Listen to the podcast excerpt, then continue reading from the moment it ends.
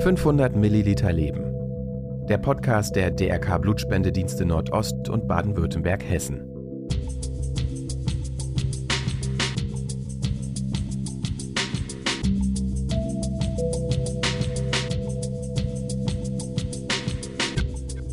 Der Kinderarzt hatte ihr damals in, also sie ist in Los Angeles geboren, der hatte ihr dann erzählt, ja, weißt du, du als junges Mädchen, du hast immer nur das beste Blut bekommen von den stärksten Menschen auf dieser Welt. Und meine Tochter wird so selten krank und hat gesagt, Mama, das liegt bestimmt daran, dass ich immer das Superblut bekommen habe. Ihr habt gerade Isabella Franke gehört. Die zweifache Mutter wird uns heute an ihrer bewegenden Blutspendegeschichte teilhaben lassen. Aber erstmal hallo und willkommen zurück zu 500 Milliliter Leben, dem Podcast der DRK Blutspendedienste Baden-Württemberg, Hessen und Nordost. Mein Name ist Greta Kovacevic.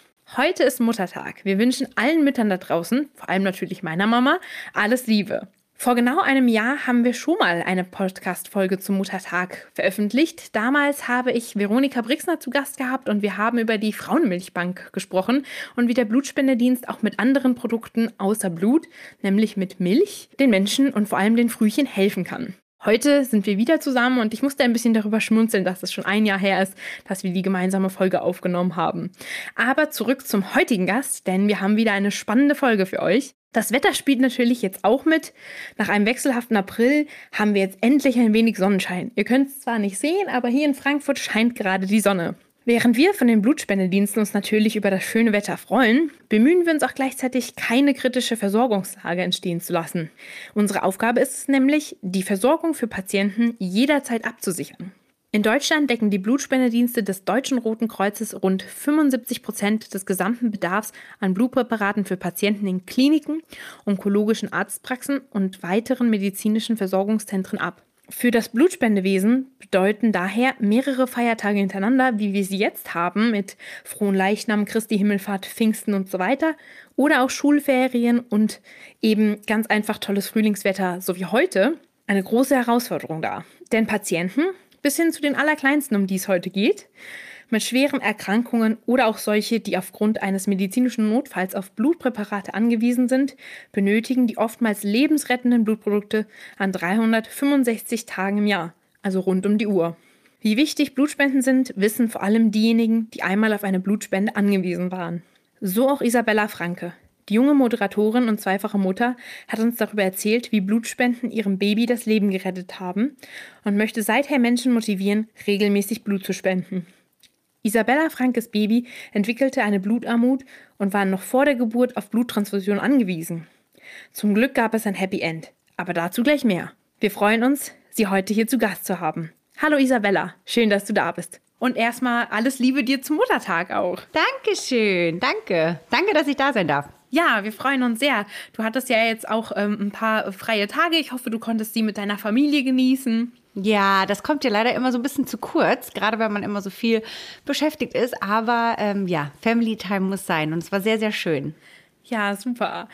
Du hattest ja mal ähm, schon in der Vergangenheit über die Blutspende gesprochen. Du hattest ja auch dieses sehr schöne Video gemacht, was wir auch auf unserem Instagram-Account veröffentlicht haben. Und da hattest du es wirklich auch schön äh, formuliert. Da hattest du gesagt, nichts, was man einfach mal irgendwo kaufen kann. Und ähm, willst du uns einfach noch mal kurz erklären, was, du, was dir da durch den Kopf gegangen ist? Es ist ja nun mal so, dass wir heute in der Gesellschaft so sind, dass wir gefühlt, wir brauchen irgendwas, wir machen das Handy auf, wir bestellen uns online, was wir brauchen. Es ist mittlerweile fast alles irgendwo irgendwie zu irgendeinem Preis verfügbar.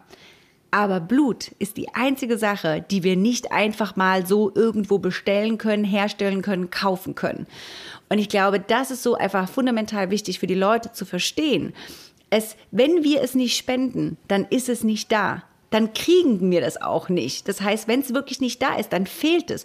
Und dann wird ultimativ deswegen jemand sterben.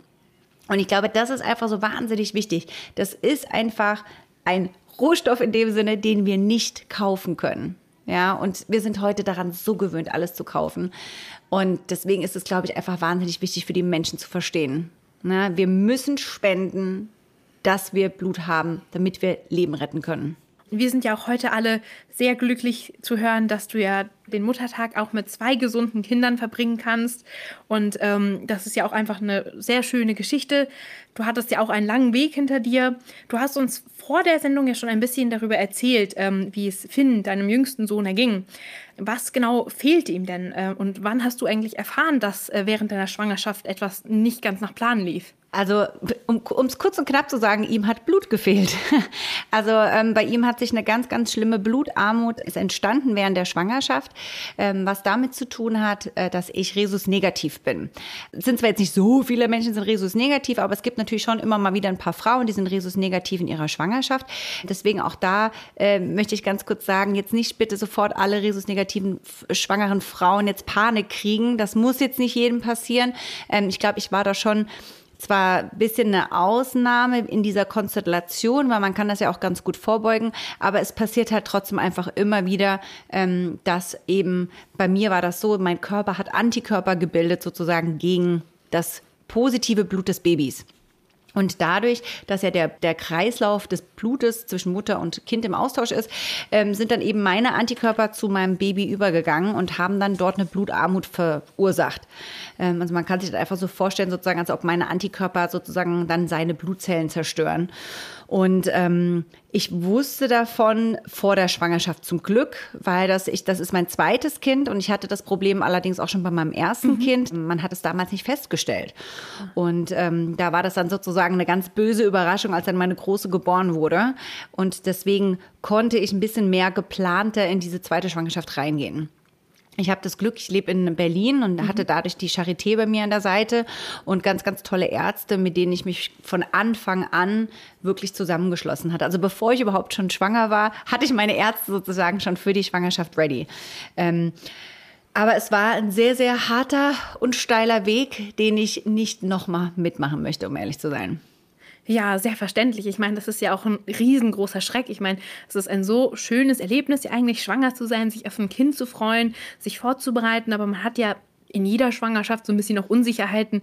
Ist da jetzt alles normal? Ist das jetzt zu wenig Bewegung, zu viel Bewegung? Und wenn dann noch so ein Schreck dazu kommt, da steht man natürlich noch viel mehr unter Stress. Also das äh, können wir alle sehr gut mit dir fühlen. Genau. Aber das ist ja, ja wirklich toll, dass du da so ein Team an deiner Seite hattest, das seit Tag eins bei dir dabei war. Ja, es war halt trotz alledem natürlich, du hast halt einfach immer eine Ungewissheit. Also es war plus noch zusätzlich die Corona-Pandemie. Ähm, das heißt, auch da war wirklich so, äh, ich durfte nur alleine ins Krankenhaus. Also ich war in meiner Schwangerschaft, war ich insgesamt achtmal stationär, bevor überhaupt mein Baby geboren wurde. Mhm. Ähm, wir haben, ich war wöchentlich, zweiwöchentlich war ich beim Arzt und habe Untersuchungen machen müssen, wie es meinem Baby geht. Ähm, hat er genügend Blut? Weil das geht natürlich auch aufs Herz, mhm. weil wenn du nicht genügend Blut im Körper Körper hast, muss dein Herz viel, viel stärker arbeiten. Und natürlich so ein kleines Babyherz ne, ähm, hätte passieren können, dass er es einfach irgendwann eben nicht mehr mitmacht. Und das musste man halt einfach so krass kontrollieren und immer wieder schauen. Und jedes Mal weiß ich ganz genau noch, ähm, dass ich immer mit einer gepackten Koffer ins Krankenhaus musste, weil ich eben nicht wusste, muss ich dort bleiben? Um eben dann ultimativ eine Bluttransfusion zu bekommen oder darf ich wieder nach Hause gehen? Und diese Momente, so dieser Wahrheit, du sitzt da und musst einfach auf diesen Moment mhm. warten, ob der Arzt sagt, ja, es ist jetzt wieder soweit oder eben nicht, sind einfach Horror. Es ist einfach ein reiner Albtraum. Wow, also Hut ab, dass ihr das so gut durchgestanden habt als Familie. Und einerseits, äh, während man ganz erschrocken zuhört, ist es natürlich auch gleichzeitig irgendwie so ein riesengroßes Wunder, was mit der Technik heutzutage oder beziehungsweise mit der Medizin alles so möglich ist, weil ähm, diese Krankheit, die so, oder beziehungsweise diese Unverträglichkeit, die zwischen dir und dem Kind stand, da hat ja die Behandlung sozusagen schon im Mutterleib angefangen, was ja auch einfach total faszinierend ist, dass wir zu sowas in der Lage sind, das auch heutzutage zu tun.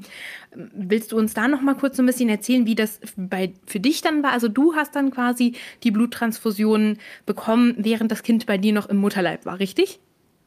Jein. Also man muss ja dazu sagen, es war ja, also diese Unverträglichkeit war ja wirklich früher die Todesursache Nummer eins gewesen. Genau. Das heißt, das war wirklich der Grund, warum es eben so viele Totgeburten gab, weil es halt einfach gar nicht diese medizinische Möglichkeit gab. Und jetzt erst seit neuestem gibt es halt eben diese Möglichkeit zu sagen, man kann sehen, wann ist es bei dem Kind eben so weit. Und ähm, zum Beispiel war es bei mir dann so gewesen, man muss sich das vorstellen, das Baby kriegt ja die Bluttransfusion. Mhm. Also nicht ich. Aber das Problem ist, man weiß ja, ein Baby ne, ist in der Fruchtblase, ist geschützt mit Wasser und ist im Bauch und so weiter und so fort. So, jetzt muss man da natürlich erstmal rankommen.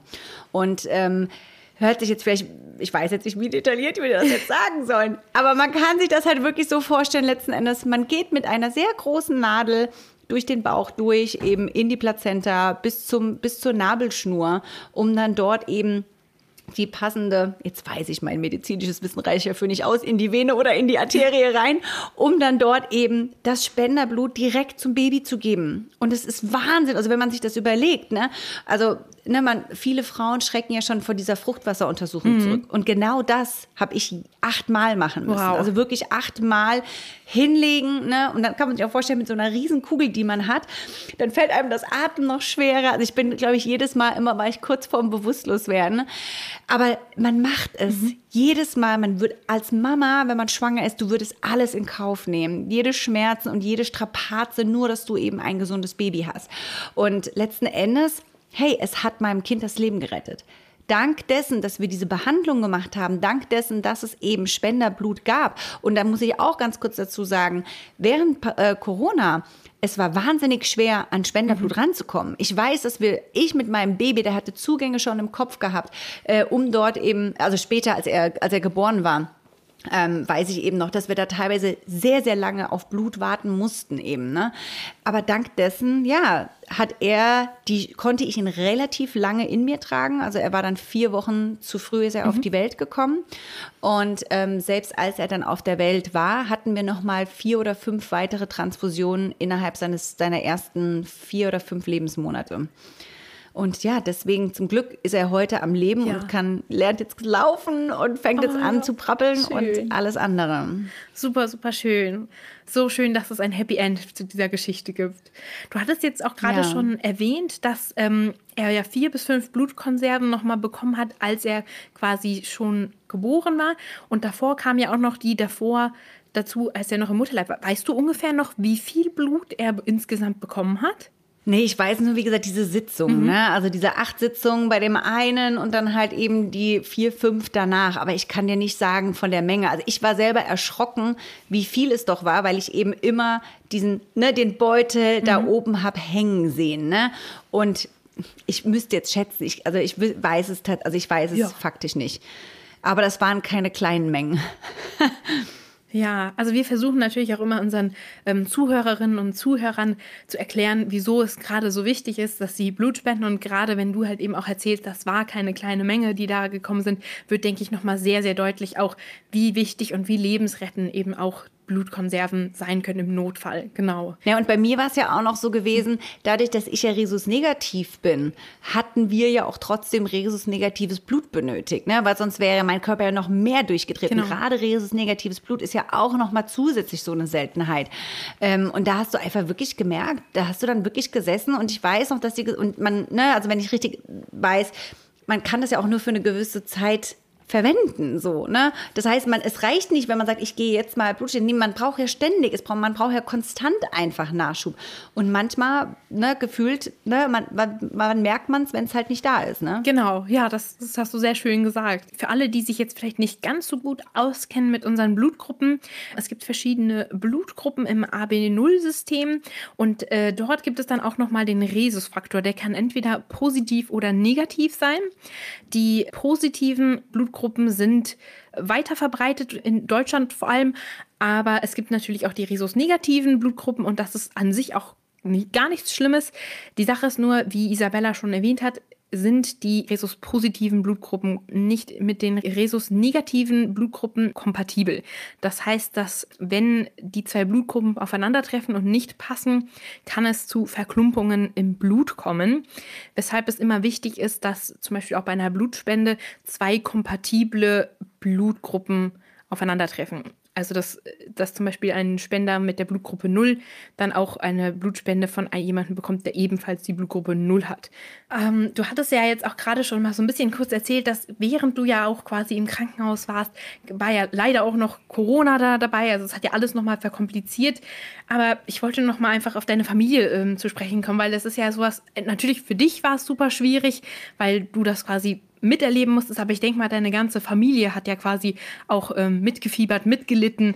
Und wie, wie erging es euch denn als Familie und wie habt ihr es geschafft, positiv zu bleiben und nicht quasi, wie du es vorhin erwähnt hast, in Dauerpanik zu verfallen? Boah, ich weiß es ganz ehrlich gesagt gar nicht. Also ich glaube, man muss da schon wahnsinnig aufpassen. Das hatte ich nämlich bei meiner ersten Tochter so, als sie dann eben auf der Intensivstation war. Man ist nur noch wie so ein Roboter, man ist nur noch am Machen. Und als ich dann von dem Arzt endlich das Okay hatte, nach so circa sechs bis acht Monaten, dass es ihr jetzt dass wir sozusagen über das Gröbste weg sind, bin ich wirklich tatsächlich erstmal in ein Loch gefallen. Mhm. Das war wirklich so dieses, man macht, man macht, man macht. Und dann plötzlich ist so, bruff. also ich will nicht sagen, dass ich depressiv war, aber man war einfach wirklich so, du, ich hatte keine Emotionen mhm. mehr, ich hatte keine Gefühle mehr, ich war einfach leer.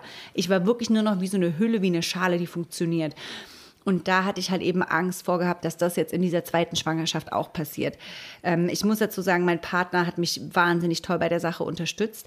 Ähm, ich glaube, es ist sein erstes Kind gewesen, also er war halt bei der ersten Schwangerschaft nicht mit dabei. Mhm. Ähm, ich glaube, er wusste nicht so ganz, was, auf was er sich da einlässt und was wirklich alles passiert. Das kam mir dann so ein bisschen zugute, weil ich dann, glaube ich, diejenige sein musste, die dann versucht, ihn so ein bisschen mhm. zu betüteln, obwohl es ja letztendlich so ein bisschen um mich ging irgendwie. Ähm, aber das ist ist ja dann so, ne? Der eine ist dann manchmal so der Starke, der andere ist der, Sch der Schwächere, ne? Und man versucht sich dann gegenseitig so ein bisschen hochzuholen oder zu unterstützen. Ähm, ja, aber es ist, es ist hart.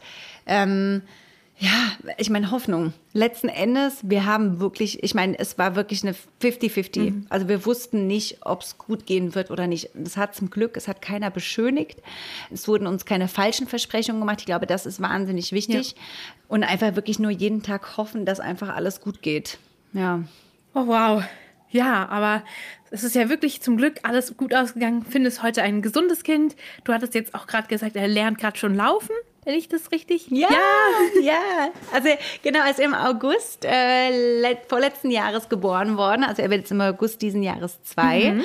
Und er ist ein bisschen später dran äh, mit den Sachen wie andere Kinder. Hängt einfach damit zusammen, ne? er ist vier Wochen früher geboren worden. Also er wurde, ich habe beide Kinder per Notkaiserschnitt mussten die geholt werden.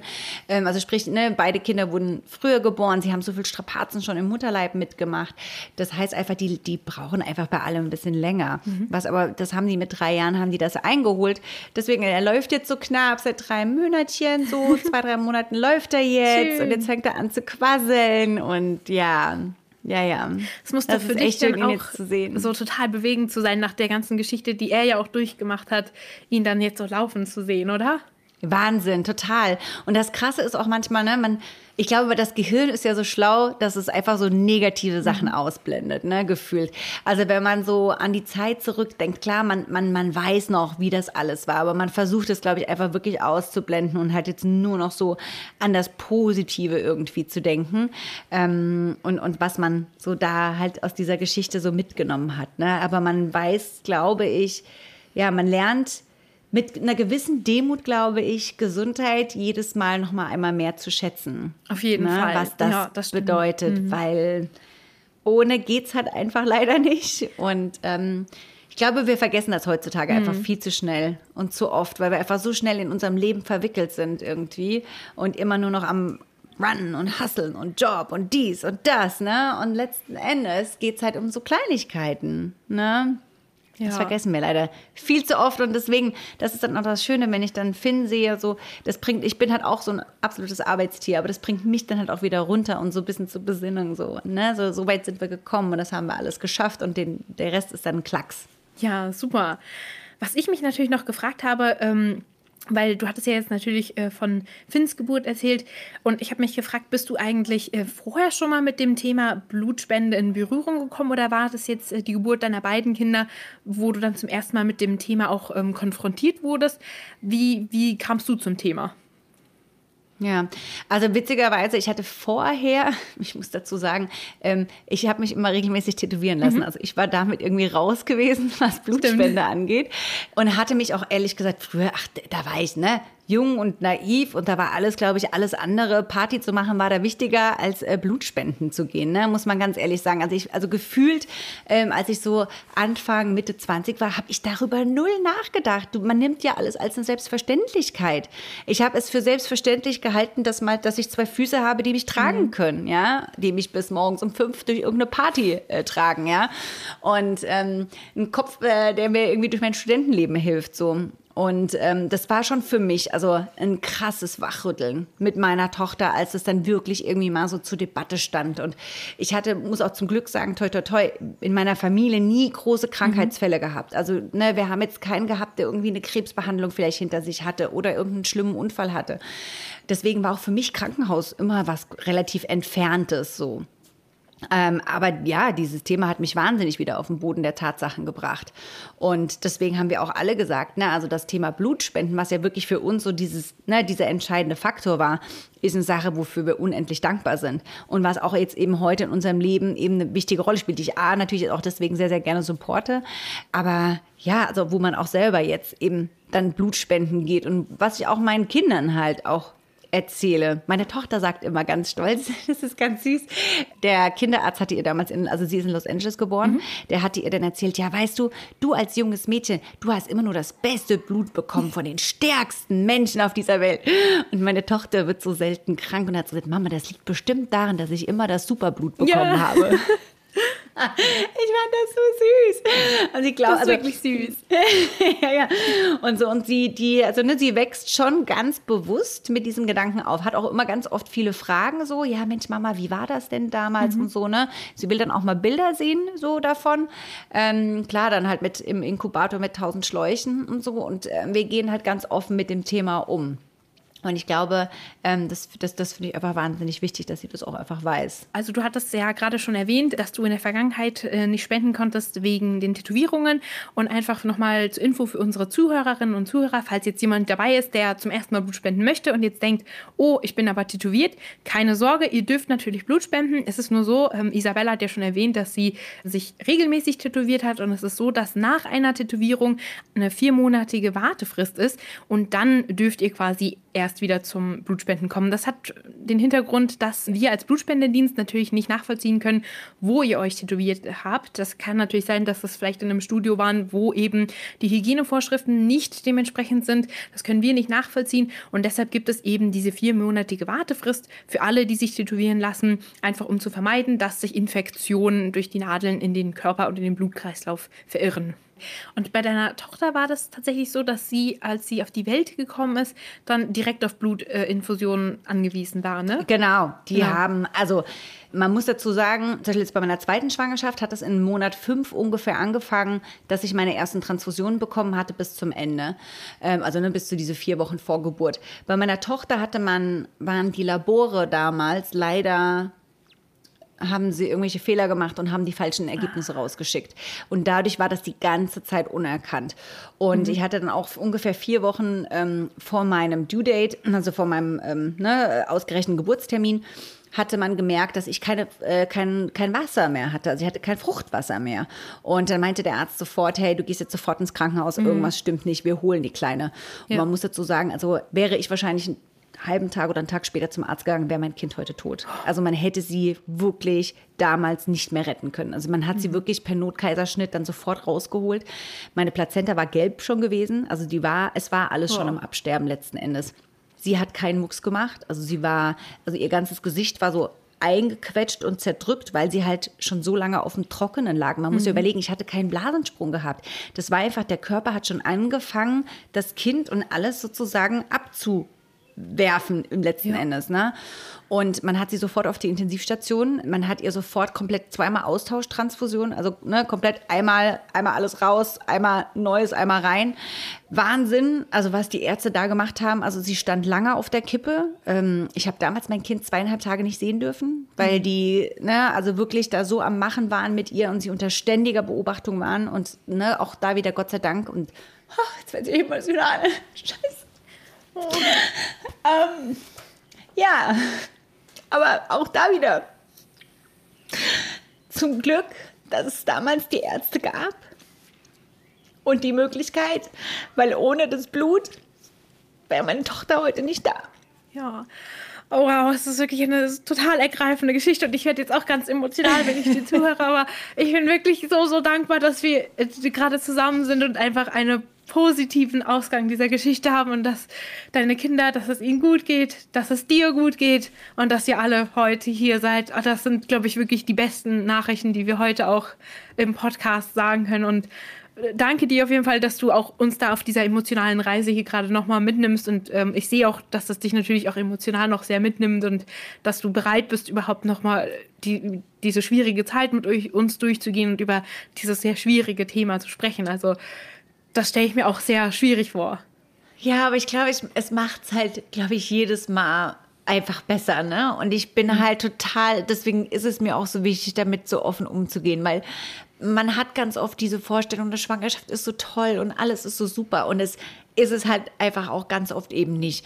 Und ähm, ich finde das einfach auch so wichtig, deswegen auch ne, so zum Thema Muttertag und andere Mütter, ne, dass wir uns da gegenseitig nichts vormachen, dass wir mhm. da uns wirklich unterstützen und offen und ehrlich mit dem Thema umgehen.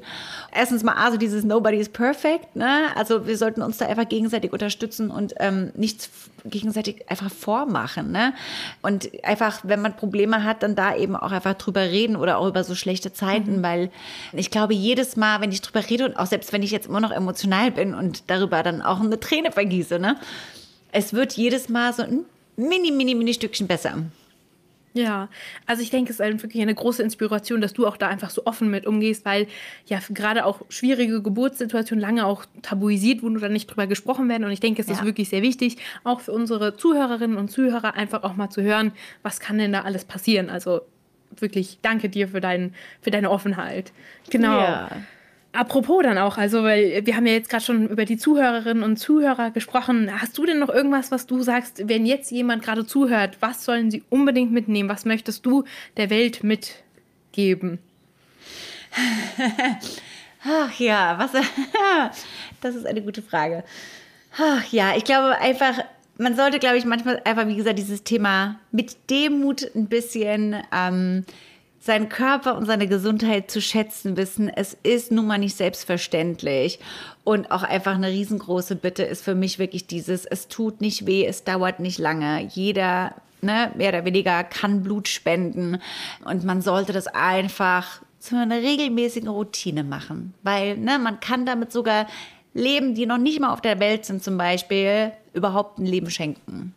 Genau, super schön. Ja, dann Isabella, wünschen wir dir auf jeden Fall einen super, super schönen Tag. Vielen, vielen Dank, dass du da warst und ganz viel Spaß natürlich auch mit deinen Kids. Dankeschön. Danke, dass ich darüber reden durfte. Ja, danke dir. Bewegende Geschichten wie diese ereignen sich tagtäglich und verdeutlichen, wie vielfältig die Einsatzgebiete von Blutpräparaten sind. Und wer sich jetzt berufen fühlt, Leben zu retten, der kann sich sogleich online einen passenden Termin in der Nähe heraussuchen und unter www.blutspende.de reservieren. Auf unserem Instagram-Account erzählen wir euch auch nochmal Isabellas Geschichte im Videoformat. Schaut doch mal bei @drkblutspende vorbei. Vielen Dank, dass ihr wieder zugeschaltet habt. Kritik, Feedback und Themenvorschläge könnt ihr wie immer an podcast.blutspende.de schicken. Wir freuen uns, von euch zu lesen. Bis zum nächsten Mal. Und denkt immer dran, schenke Leben, spende Blut. 500 Milliliter Leben. Der Podcast der DRK Blutspendedienste Nordost und Baden-Württemberg Hessen.